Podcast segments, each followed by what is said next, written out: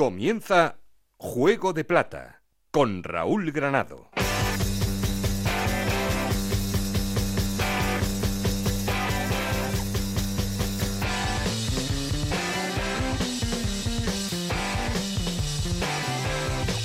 ¿Qué tal? Bienvenidos a Juego de Plata, el podcast de Onda Cero en el que os contamos todo lo que pasa en Segunda División.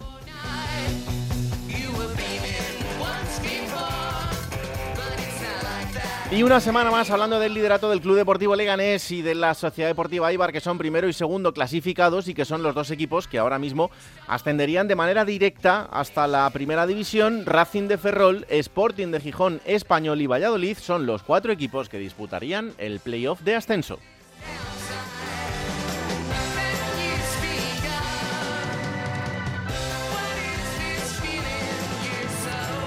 El Sporting que se mete de lleno en esa pelea después de ganar el Derby asturiano, uno de los partidos que ha centralizado la información y todo lo que ha sucedido en este fin de semana deportivo en la segunda división. Esto significa que el Elche, que además ha perdido en esta jornada, salga de esos puestos de privilegio en el playoff, aunque se mantiene a tan solo un punto, igual que el Racing de Santander, que está dos, y el Burgos, que son los inmediatos perseguidores. También, por ejemplo, el Oviedo, el Levante, que se mantienen con opciones a solo tres puntos de esta zona de playoff. Y por abajo una semana más, metidos en el lío del descenso, Alcorcón, Albacete, Andorra y Amorebieta.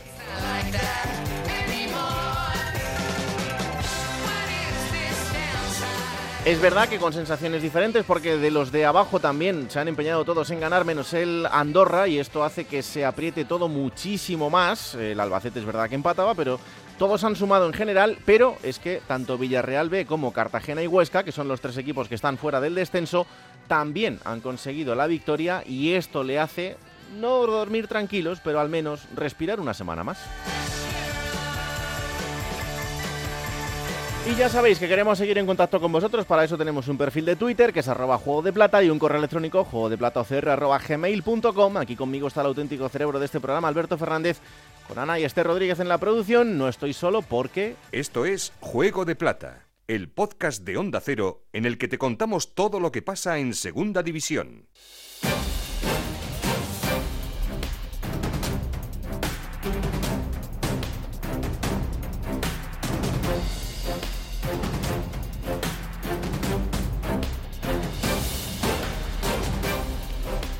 Empezamos titulares en Valladolid. El conjunto de Pucela empataba a nada, empataba a cero frente al Albacete y esto le hace seguir en los puestos de playoff, pero no aprovechar la oportunidad para despegarse. Héctor Rodríguez. Pues en Valladolid las aguas no están bajando demasiado tranquilas, la verdad, y eso que el equipo sigue metido en zona de promoción de ascenso. Ayer el público que asistió a Zorrilla gritó en numerosas oportunidades eso de Petzolano dimisión, porque el Real Valladolid, que tenía la gran oportunidad de conseguir la victoria ante el Albacete, si situarse tercero, un pasito tan solo los puestos de ascenso directo, malga gastó esa bala, apenas generó oportunidades de gol y de hecho, y pese a enfrentarse a un rival que se limitó a encerrarse en su campo y perder tiempo, tuvo la verdad es que bastante más oportunidades de gol el conjunto albaceteño que los propios vallisoletanos. Así que descontento generalizado en las filas del Real Valladolid, que al menos se han visto como con la llegada de las últimas incorporaciones, por ejemplo Álvaro Negredo, el último en llegar, podrían reforzar algo su línea ofensiva. Solo un dato, en los últimos siete partidos oficiales del Real Valladolid, los blanquivioletas se han quedado sin marcar en seis.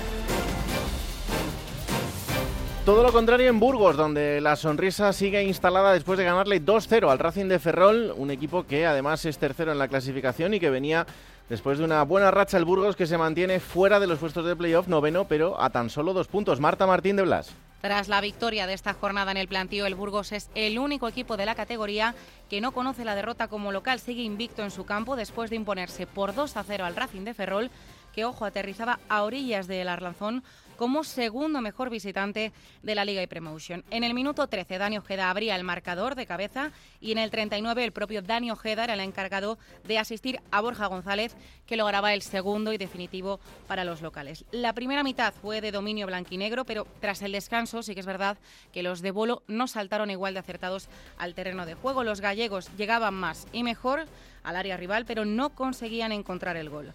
Tras el 2 a 0 final, el Burgos continúa intratable, como decíamos, en el plantío y con 39 puntos mira ya hacia los puestos altos de la tabla.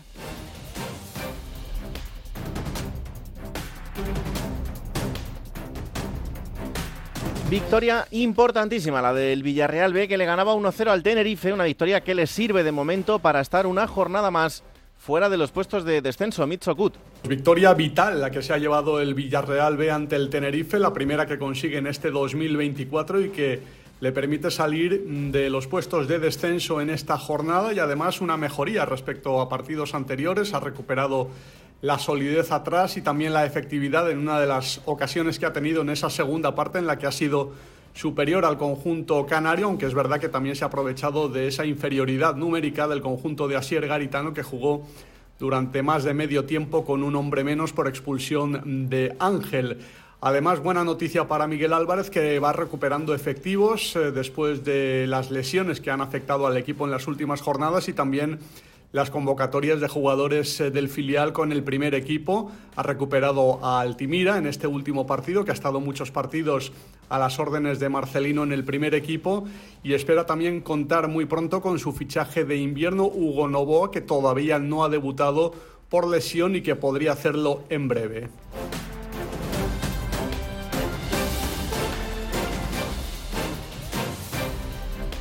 Importantísima victoria también la del Cartagena, que le ganaba 1-0 al Mirandés y esto también le hace quedarse fuera de estos puestos de descenso. Victorio de Aro. Si es que el Cartagena está que se sale. En las últimas 10 jornadas de esta segunda división es el equipo que más puntos ha conseguido, 20 de los últimos 30, lo cual ha hecho evidentemente que los de Calero salgan del descenso.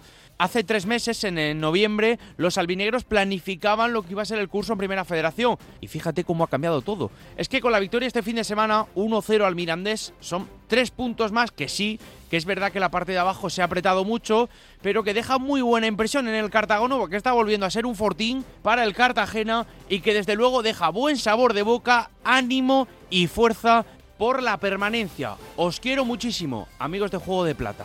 Os escucho.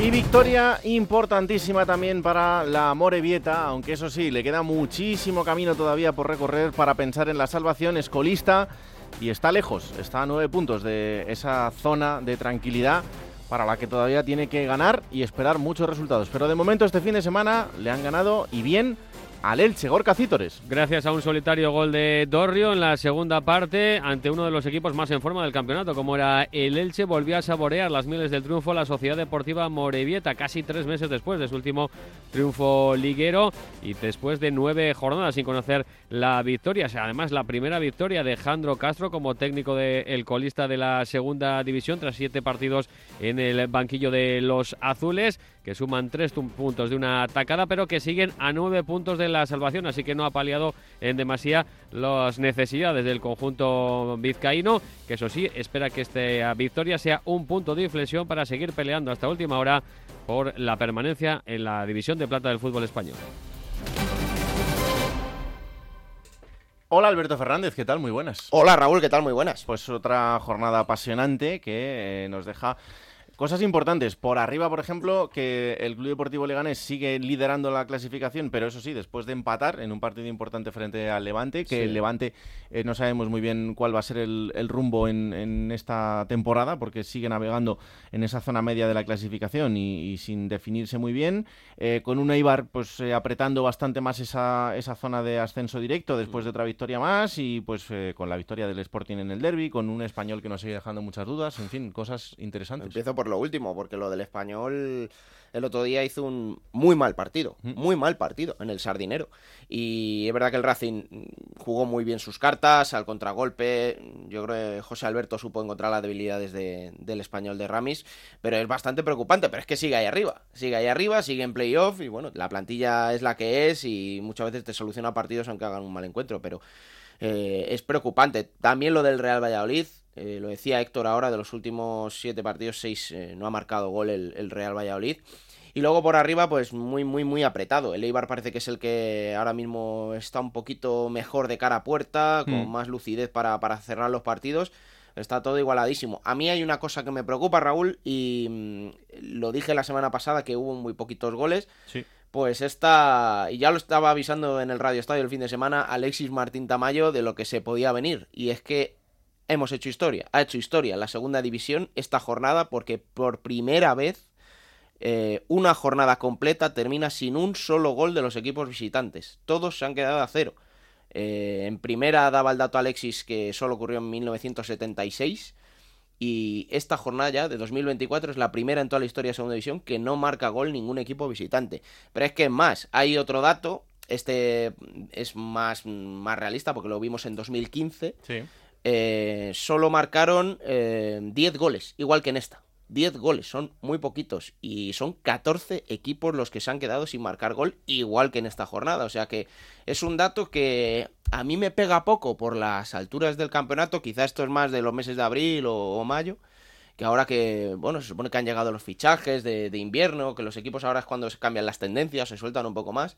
Que tengamos estos datos a estas alturas, a primeros de febrero, pues a mí me ha extrañado un poco. Pero desde luego que es un dato malo para la categoría. Sí, sí, desde luego. Eh, no es eh, nada atrayente para, para ver el, el, fútbol de segunda división y no se corresponde además con otros momentos de, del año eh, y que tampoco responde a un momento decisivo en el mm. que hay equipos que estén decidiendo, pues eso, reservar un poco más o que no vean claro el salir a ganar porque tienen que sumar y prefieren guardar el empate para ver qué pasa en, en, los tramos finales de los partidos. En fin, que queda mucho todavía por delante para esto. O sea, que, que es que quedan eh, muchas jornadas, quedan 16 jornadas por delante, así que hay muchísimos puntos en, en juego.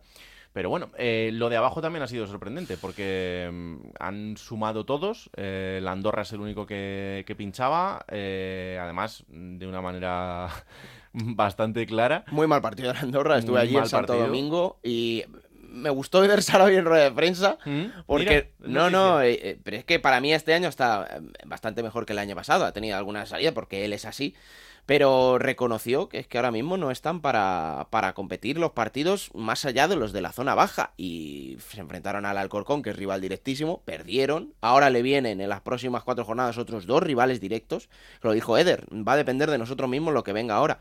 Ganó la Morevieta, que sigue estando un poquito descolgado ahí en cuanto a puntos de, del resto, pero bueno, le ganaron al Elche, que no está nada mal. Y luego de los de abajo veo bien a precisamente al, al Alcorcón que ya ha ganado cuatro partidos con Medinafti. También al Cartagena es un poco lo mismo. Pasa que Calero llegó antes y ahora está en mejor forma, pero eh, al Albacete también juegan bien, pero siguen dejando síntomas muy malos, es preocupante, la Sociedad Deportiva Oscar se puede caer ahí otra vez en ese grupeto en cualquier momento. Va a estar entretenido, salvo la Morevieta, yo creo que está todo también muy, muy chulo y muy bueno. Sí, sí muy abierto. Eh, otro de los partidos que centraba nuestra atención, quizá el que más este fin de semana, era el derby asturiano, eh, porque además eh, prometía emociones fuertes y lo que nos ha dado es una victoria del Sporting con un gol muy tempranero de Nacho Méndez que luego pues eh, hizo valer eh, el equipo de Gijón en casa en el Molinón ante su gente. Eh, lo mejor es que además pues fue un partido con muy buen ambiente en, en, la grada y eso siempre lo tenemos que celebrar. Hola Juan Gancedo qué tal muy buenas. Hola compañeros qué tal te has venido muy arriba o no no, porque ya se me voy más arriba y ya juego la NBA. Así. bueno, hombre, pero joder, que estas semanas son, son de las bonitas, ¿no? Sí, la verdad es que el fin de semana fue, fue francamente bueno, porque no solo fue la victoria en el derby, sino que además presentaron por la mañana el nuevo Molinón, si es que es sede del Mundial 2030. Uh -huh. Y bueno, pues claro, ver tu estadio eh, nuevo, el proyecto, la idea, pues motiva también. A eso unes el ambientazo que hubo en, antes, durante y después del partido, la victoria y el resto de resultados que también acompañaron en una, un sí. buen número. Así mm. que la verdad es que el fin de semana ha sido magnífico. Podría haber varios así a lo largo del año. Hola Chisco García. Días, valía. Hola Chisco García, ¿qué tal? Muy buenas. Hola, ¿qué tal? ¿Cómo estáis? Eh, bueno, pues la otra cara, la otra cara del derby, eh, en el que además normalmente en estos últimos todo ha sido empates y además empates pírricos, pero esta vez ha tocado perder. Sí, no, no, está claro, y alguna vez tendría que ser, llevaba cinco años sin perder el, el obvio de un derby, bueno, pues entró para mi gusto horrorosamente mal al partido, se preparó mal, igual que siempre los preparaba muy bien esta semana, no, la semana previa no estuvieron muy acertados los los que marcan la estrategia para ese partido. Estuvieron 15 minutos, yo creo que un poco desconectados, encajaron el gol y luego sí, está muy bien todo eso de que dominaron y de que tuvieron ocasiones, pero a un derby si llegas 10, 12, 15 minutos tarde, pues puede ser suficiente para perderlo. Al margen de todos los condicionantes que pueda haber y de los que la gente se quiera flagelar con ellos. Pero yo, lo primero, culpo a los jugadores por no entrar al partido como se debe entrar a un derby, como hacían habitualmente, y por ahí, yo desde ahí explico la, la derrota en el derby del, del pasado sábado. ¿Ha dejado muchas heridas el resultado o no? No, no, no, no, no, la verdad es que no, porque bueno, ten en cuenta de dónde viene el Oviedo este año, que cuando llegó Carrión al banquillo eran colistas empatados a puntos con, con el Cartagena, tenía tres puntos en la jornada siete, y fíjate dónde está a día de hoy. Entonces, bueno, pues, hombre, duele, escuece, molesta y, da mucho coraje, pero y se pierde una oportunidad además ante un rival que, que directo que está ahí en esa zona eh, podría haber estado pues eso ahora mismo en, zona de playoff no lo está y casi que se agradece que haya sido la jornada un tanto bueno benévola en, en, el resto de resultados y sigues estando a un partido eso sí se te han metido dos equipos más por el medio y todo se complica cada vez eh, aunque queden 16 jornadas cada día que pasa y no puntúas es un golpe sobre todo viniendo con el lastre que vienes del inicio de la temporada pero heridas tampoco no hay no hay especial no hay especial resquemor al menos de puertas de puertas adentro yo creo ¿eh? es lo que es lo que están transmitiendo mm.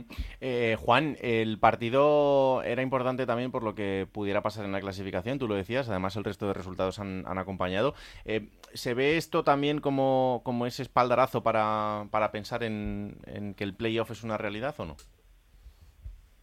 Hombre, la película con la victoria cambia mucho, porque tú ten en cuenta que el Sporting venía de dos derrotas consecutivas. Si pierdes el tercer partido ante el eterno rival, te supera la tabla y te gana el gol veraje, pues imagínate tú ahora mismo cómo estaría la gente en Gijón. Pues prácticamente muchos dirían que adiós a la temporada y de ahí a ganar y ponerte a una victoria del ascenso directo. Así que era un partido fundamental eh, para el Sporting eh, que no estuvo, eh, no, no, no, es que, no disipó las dudas que tiene de los dos últimos meses en cuanto a su juego porque yo creo que futbolísticamente fue mejor el Oviedo, pero, pero bueno, sigue sumando, que es lo importante. Está, yo creo que está en un bache de, de identidad. Eh, lo que hace lo hace bien, pero cada vez le cuesta más ganar los partidos con ello, que es defender con mucha solidez y estar todos muy unidos y ser muy solidarios. Pero, pero claro, todo el mundo está esperando la reacción futbolística, volver a ver aquel equipo fresco de las primeras jornadas, quizás se vea en la recta final, ojalá, sea un bache y no que le hayan pillado la matrícula al equipo, que muchos dicen que es que al Sporting ya le conocen y ya le saben jugar y todas esas cosas. Era muy importante ganar el derby y las cosas se ven muy diferentes porque además el calendario sigue siendo muy complicado. Ahora viene el Valladolid, luego se va a Burgos donde no gana nadie, así que mientras el equipo esté ahí, pasando el tramo complicado del calendario y quizás una crisis de, de identidad futbolística, pues, pues se va a agradecer al final de, la temporada, evidentemente. Yo quiero preguntaros a los dos cómo veis la, la famosa acción, la polémica de, del partido, que, que, que, bueno, aquí todo el mundo se ha metido a opinar. Eh, con ese último minuto, en los últimos minutos fue la jugada de Paulino, eh, con la consiguiente acción del VAR, el colegiado que, bueno, ya la Federación Española de Fútbol eh, publicó ese audio del VAR y como dijo Luis Carrión luego, pues el colegiado tuvo personalidad. ¿Qué opináis cada uno? Mira, yo en el campo, eh, desde luego, me faltan, desde donde estoy, me faltan elementos de juicio hasta que no veo la acción repetida. Eh, hay dos jugadas, eh, no solo una. Es la de Pablo García con Sebas Moyano, un poco antes, pita una falta en, en justo al lado de la línea de, del área, y luego está la duda si es dentro o fuera. Eh, no llaman al árbitro al bar porque estoy seguro que es por un problema de cámaras que tenemos en segunda división. Hay cuatro o cinco cámaras y si no es la imagen perfecta para demostrar fehacientemente que la acción es dentro, pues no le llaman. Con lo cual, ahí el problema es de logística en el primer penalti. Yo no sé si es dentro o fuera, la verdad. Si lo hubiera pitado dentro, te lo hubieras comido por el mismo motivo, porque no habría una imagen que sí. diría que es fuera. Y la segunda es también parecido, es decir, eh, el árbitro no lo pita y por lo tanto tiene que ser muy clara su equivocación para que el VAR le corrija. Y aún así lo intenta, de todas las maneras. Yo creo que incluso cometiendo un exceso, que es decir, la opinión, Galvez Rascón, nosotros creemos, además diciendo en plural, nosotros creemos, todos los que estaban allí creían que era penalti. Eh, si el árbitro hubiera pitado penalti, también te lo hubieras comido, porque el contacto existe, es evidente que existe. A mí me parece mínimo, por no decir insignificante, para que sea penalti. Creo que el árbitro acierta manteniendo su criterio, eh, pero reconozco que si hubiera pitado los dos, el Sporting no hubiera podido quejarse. Es que lo que tú dices, Juan, es lo que yo creo que nos sorprendió a muchos, que, que seguramente pase más de lo que no, nos creemos, porque eh, solo nos han mostrado esta.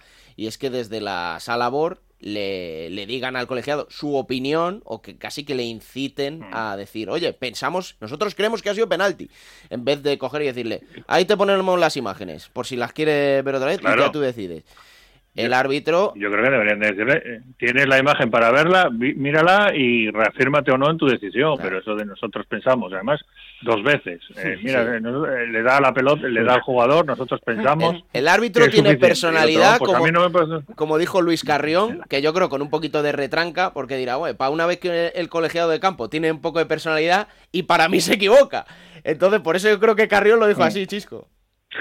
Pues seguramente, no, no, yo no lo discuto. Ahora bien, mm, me sorprende un poco, es decir, cada vez que llaman a un árbitro al bar, siempre, es decir, el, el mensaje habitual es te recomiendo que, ¿cómo es? Que vayas al OCR para revisar un posible, no sé qué. Behind Hombre, behind. mm, los que los que están los que están en la sala cuando lo llaman es porque ven algo que no coincide con lo que pitó, si no no le llaman, es decir, a ver, en este caso que me estáis diciendo lo verbaliza, pues está claro, sí lo verbaliza y dice, para mí es penalti. Coño, si no fuera penalti para Gabriel Rascón no lo hubiese llamado. Claro. Eh, pero bueno, que da igual, ¿eh? que a mí, te, te lo digo en serio, eh, molesta y, y sorprende, pero mira, ojalá sirva, si sirve para que a partir de ahora, no cada vez que vayan a la pantalla no cambien, pues venga, bendito de Dios vaya y que se disfrute. Además, mira, para que así los derbis tengan... Además, cada vez que gana el Sporting un derby, tiene que ser así, con un poco de jaleo y un poco de Vaya, lío. A vaya. mí me parece bien, yo lo acepto, lo admito. No, no, que es ver... si es verdad, hombre, que, que siempre pasan cosas, siempre hay, bueno, no, y cuando gana el Oviedo, ¿eh? que cuando los derbis son de victoria, siempre hay un motivo para quejarse en, en los dos equipos. A, enga- a comérsela esta semanita, los de azul, a callar, a intentar eh, remontar vuelo y punto. Y, y sobre todo, a echarse la culpa de lo que hicieron mal, que hicieron muchas cosas mal para el derby. Y oye, pues no pasa nada, se aprende, se anota y el año que viene, pues si hay derby, eh, intentar corregirlo y que, y que vuelvan a ganar, que es habitualmente lo que hacen en los derbis, no perderlos por lo menos. Oye, eh, Os, Burgos. os voy a contar un detalle con el que me- os, voy a contar un detalle que eh, sobre esta acción para acabar Sí. eh, que yo en el campo me fijé, yo me imagino que por la tele no se vería. Cuando el árbitro va al bar, cuando Mm. inicia la carrera hacia el monitor, Mm. Bretones lo celebra con los dos puños en alto como si hubiera metido un gol.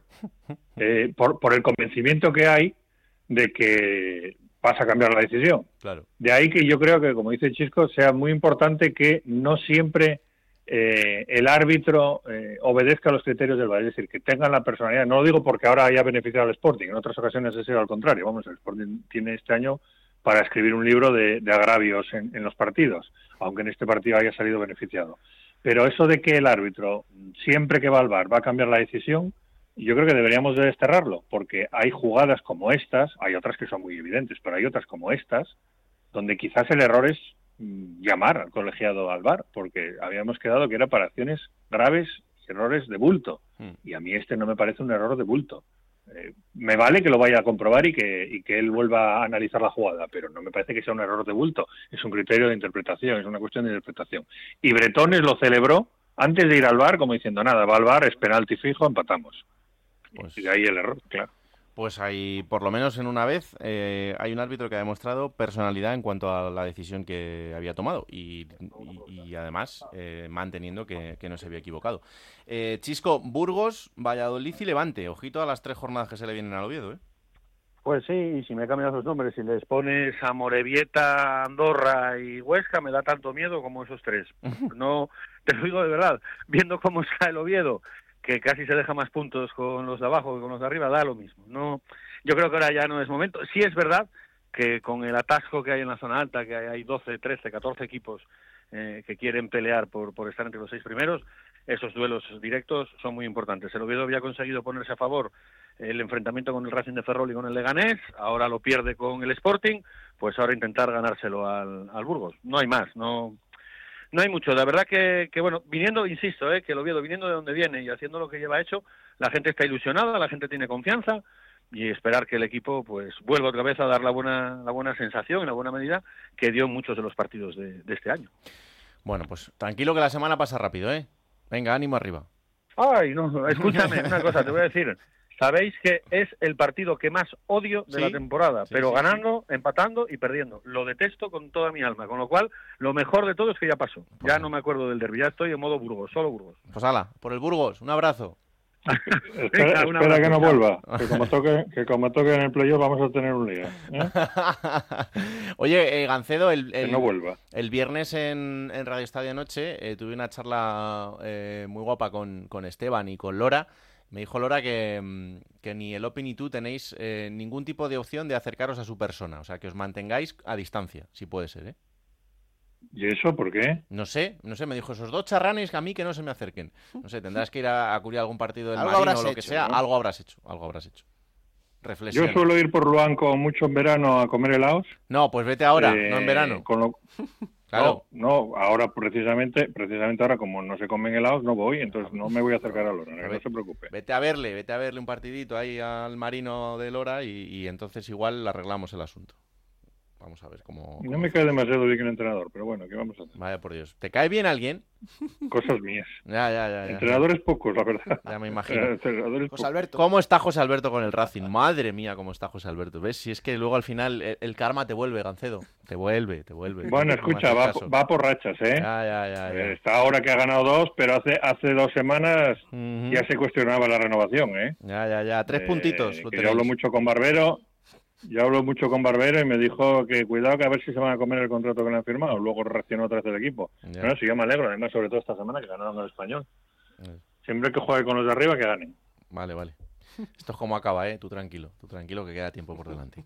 Hala, un abrazo. Oye, de todas formas, de todas formas, mm, esto es como si yo te echo en cara a ti tu amistad con Sandoval. Pero porque Pero me la- no. No ha vuelto a entrenar más, ¿no? Bueno, porque está dedicado a otros, a otras Lo ha intentado, ¿eh? facetas, a otras facetas de su vida que eh, tiene muchas.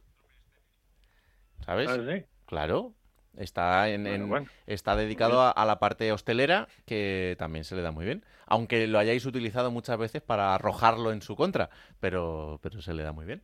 Y por eso también ahora pues se ha dedicado a, a esta faceta de su vida. Claro. Bueno, eso es que alguna vez vas a comer de gañote. Ya estamos. Es que sois todos iguales, colega. No, no, no, yo no voy a comer gratis. Yo voy a... eh, Tengo amigos en el mundo del fútbol, pero no significa que me aproveche de ellos, no como otros. Como hace, por cierto, Vale, mucho la caverna periodística eh, asturiana afincada en Madrid. Así que por ahí te vas a, a Hombre, es que ahí hay cada personaje que mete miedo. Ya, ya, ya, ya, ya, ya, Aunque sean sportinguistas, hay cada personaje que... Eso sí que son para que Lora no se acerque a ellos. Es de las pocas cosas en las que te doy la razón. Un abrazo, anda. Abrazo, hasta luego. Adiós, chao. adiós. Oye, vamos a ver cómo viene el señor hoy con la plata y el plomo. Plata o plomo. Soy el fuego que arde tu piel. Soy ¿Empezamos por lo bueno? Empezamos por lo bueno. Qué pena que no se haya quedado Juan a, a escuchar la No plata. es necesario, no es necesario. Le hubiera dado un poquito de, rabia. Puede Lo ha dicho él. José Alberto López lleva dos partidos de nuevo ganados con el Racing, uno de ellos de muy buena forma, este último ante el Real Club Deportivo Español, jugando muy bien al fútbol y dando un espectáculo. Y es que es así, porque la comunión que tiene ahora mismo el Racing con el Sardinero es de esas cosas que yo pienso que es de lo más difícil de, conseguir, que un equipo vaya a una con su afición y que estén luchando de verdad por, por lo mejor, que no haya resquemores, que no haya run run. Me parece que lo que tiene el Racing con, con su afición ahora mismo es, eh, es muy bonito, es de lo más bonito del, del fútbol, de hecho. Así que yo creo que José Alberto tiene gran parte de culpa en todo eso. Escucha. Creo que, que hoy ha sido un partidazo, ¿no? Por todo. Eh, lo comentaba en la previa que, que necesitábamos todos dar la, mejor versión y creo que, que ya desde el recibimiento al equipo ha sido pues una barbaridad. Eh, la reacción del equipo también, la entrada de- del equipo al partido, que también en parte es gracias a, a ese recibimiento, ¿no? Podríamos decir casi que el, primer gol lo mete, lo mete la afición y luego pues todo lo demás eh, fue ya con viento a favor, ¿no? Y, El Racing está ahí, está ahí y tiene los mismos puntos que el Burgos, eso es verdad, ya, ya el otro día hablamos de, de Bolo, pero están ahí agazapaditos y desde luego se pueden meter con, con todas las de la ley en, en los playoffs, así que que no se despiste ninguno. No, no, desde luego. ¿Y el plomo? Pues el plomo va para el técnico del Real Valladolid, papá Pezzolano, hombre, ¿eh? hombre.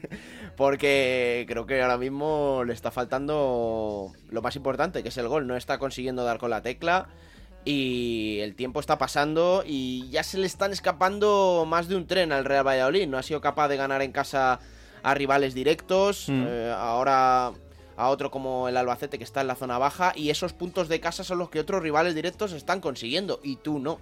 Y tiene una plantilla, bueno, en fin, vamos a hablar de la plantilla del Real Valladolid, debutó encima Álvaro Negredo, o sea que no, no, creo que no tiene muchas excusas el Pet Solano y así se lo plantearon en rueda de prensa el otro día. ¿Se puede permitir el Real Valladolid, candidato al ascenso, estar seis de los últimos siete partidos sin marcar gol? Ah, se puede permitir, sí, se puede permitir. Si logramos el ascenso se puede permitir. Eso lo va a decir después en el futuro, pero obviamente nos está faltando el gol, sin duda. Este, pero, pero bueno, como sabemos es largo, hay que trabajarlo. Acá lo más, lo más importante es tener las oportunidades de gol, ¿sí? Y si tenemos la oportunidad de gol vamos a marcar. Hoy nos faltó esa claridad. Pues veremos si esa claridad hace que se pueda permitir esta, esta mala racha. Él dice que sí, si logran el ascenso, eh, tiempo dirá, evidentemente. El final de temporada le hará el juicio a, a Pezzolano, pero de momento su trabajo está siendo de suficiente, ¿eh? De cinco raspado. Y con, y con un margen de, de darle un poquito más de lo que se está ganando en, en lo que está mostrando en el terreno de juego. Pero bueno, habrá que esperar a final de temporada. Oye, si consigue el objetivo, pues habrá que, habrá que darlo por bueno. Otra cosa es lo que pase a partir de ahí. En fin, hasta aquí este capítulo de Juego de Plata, ya sabéis, disponible cada martes a partir de las 5 de la tarde en onda0.es para que os lo descarguéis, lo compartáis y le digáis a todo el mundo que existe este bendito programa que hacemos con tanto cariño. Hasta la semana que viene, que la radio os acompañe. ¡Chao!